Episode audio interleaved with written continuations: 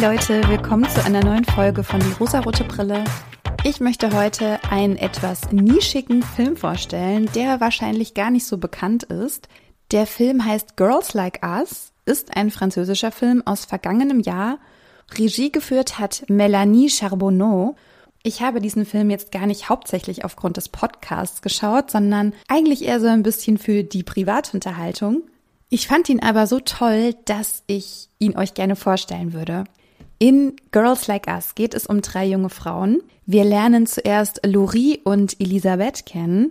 Diese beiden wohnen zusammen, sind schon eine ganze Weile befreundet und bei beiden klappt es nicht so richtig mit dem Job. Laurie hat ein Praktikum gemacht, wurde dann aber nicht fest eingestellt. Das war irgendwie alles nicht so erfolgreich und immer wenn es nicht so richtig klappt und sie knapp bei Kasse ist, hilft sie bei ihrer Mutter im Friseursalon sieht das aber als das totale Scheitern an, weil sie eigentlich immer mehr machen wollte als nur Friseurin sein, in Anführungszeichen. Für sie ist das einfach nicht genug. Und Elisabeth ist Cellistin und auch sie findet leider keine Anstellung, obwohl sie eine sehr, sehr gute Cellistin ist. Elisabeth ist ein bisschen mein Favorite in diesem Film, denn sie ist ganz klar bekennende Feministin. Man sieht sie ganz oft, wie sie Virginia Woolf liest, oder Simone de Beauvoir. Und sie beklebt auch sexistische Werbung in der Öffentlichkeit mit Stickern, dass das eben blöde sexistische Werbung ist. Also sie ist so ein bisschen die offensive Feministin in diesem Film. Die dritte junge Frau, auf die wir treffen, das ist Clara. Sie ist Instagram-Star und hat eine super hohe Reichweite, ist super erfolgreich, macht Tutorials, die total beliebt sind. Die drei lernen sich durch einen Zufall kennen und Lori rutscht irgendwie ganz zufällig dann damit rein in dieses Instagram Live. Sie schreibt für Clara und erlangt dadurch auch Berühmtheit. Sie ist immer öfter auch vor der Kamera zu sehen und hat dadurch auch sehr viele neue FollowerInnen und eine sehr hohe Reichweite. Wir bekommen aber auch ein bisschen mit, was es eigentlich bedeutet, in der Öffentlichkeit zu stehen was es auch für Clara bedeutet, denn das Leben vor und hinter der Kamera ist nicht identisch. Denn das, was wir auch von vielen berühmten Menschen sehen, die in der Öffentlichkeit stehen oder die eben InfluencerInnen sind, das ist ja ein ganz bewusstes Bild, was sie uns zeigen. Und das ist nicht real. Das ist nicht das reale Leben. Egal wie real es uns erscheinen mag, es ist nicht das reale Leben. Und wir bekommen es auch sehr viel mit bei Lori, denn als sie dann sehr viel Reichweite erlangt hat, muss sie natürlich auch immer abliefern, muss ihre FollowerInnen begleiten in ihrem Leben. Und sie hat Geburtstag und kommt in einen Raum und ihr Freund und ihre Mutter singen ein Lied und haben einen Kuchen und singen für sie und freuen sich. Und sie sagt, ah, stopp, stopp, stopp, ich komme noch mal rein und ich filme das. Das sind so die Schattenseiten des Lebens in der Öffentlichkeit oder der Arbeit als Influencerin, glaube ich. Man denkt, es sei so locker leicht und man begleitet einfach alles mit der Kamera im Alltag, aber ich glaube, es sieht sehr düster dahinter aus. Und auch bei Clara ist es so, sie findet heraus, dass ihr Freund sie betrügt mit ihrer Fotografin. Aber nach außen hin muss sie natürlich trotzdem immer lächeln, immer lieb sein, immer freundlich sein. Lori und Elisabeth kritisieren eigentlich Frauen wie Clara, weil diese Werbegesichter für Produkte sind, die Frauen einreden, hässlich zu sein oder eben nicht schön genug zu sein. Und das ist vor allem für Elisabeth ganz schlimm, dass Lori dann auch so wird wie Clara. Und Lori nimmt auch so ein bisschen ihren Platz ein. Denn Clara ist irgendwann nicht mehr so gefällig mit ihrem Management, sie sondert sich ab, sie ist einfach nicht mehr das, was von ihr erwartet wird.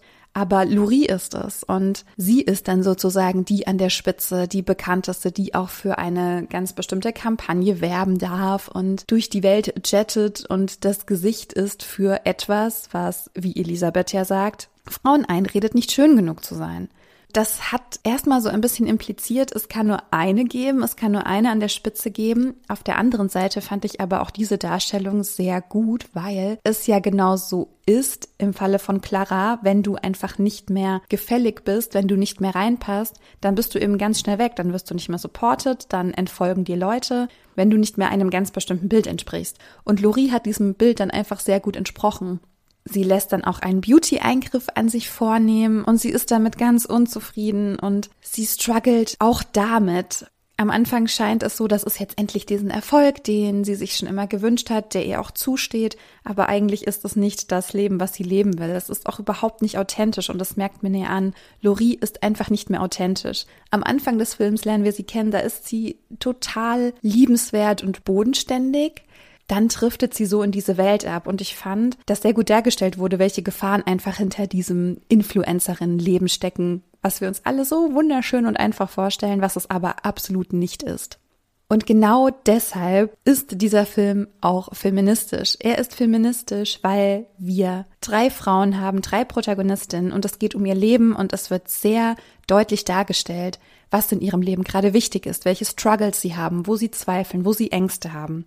Es ist trotzdem ein leichter Film, also man kann ihn wirklich sehr gut einfach mal so schauen. Er macht einen nicht zu viele Sorgen, es ist sehr angenehm, ihn zu schauen.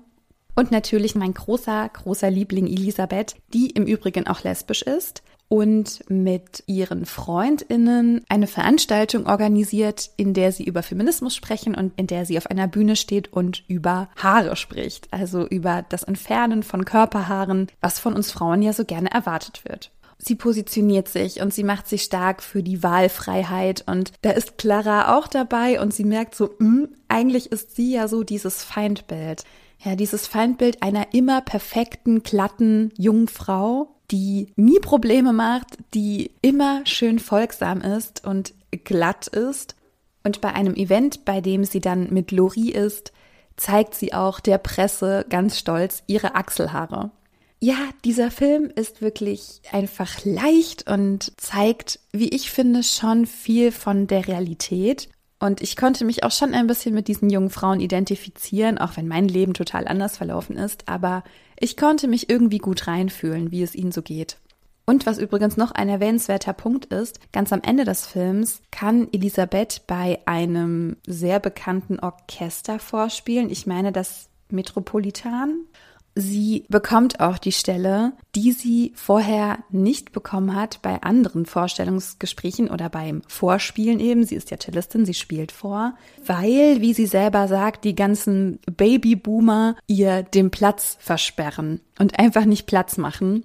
Also ihren Frust konnte man auch schon nachvollziehen. Jedenfalls bei diesem Vorspielen sitzt sie hinter einer, wie nennt man das, hinter einer Wand, hinter einem Vorhang also die Menschen, die sie einstellen wollen oder die eben eine freie Stelle zu besetzen haben, können nicht sehen, wer da sitzt. Das heißt, sie wissen nicht, ist es ein junger Mensch, ein alter Mensch, ist es ein Mann, eine Frau, eine queere Person.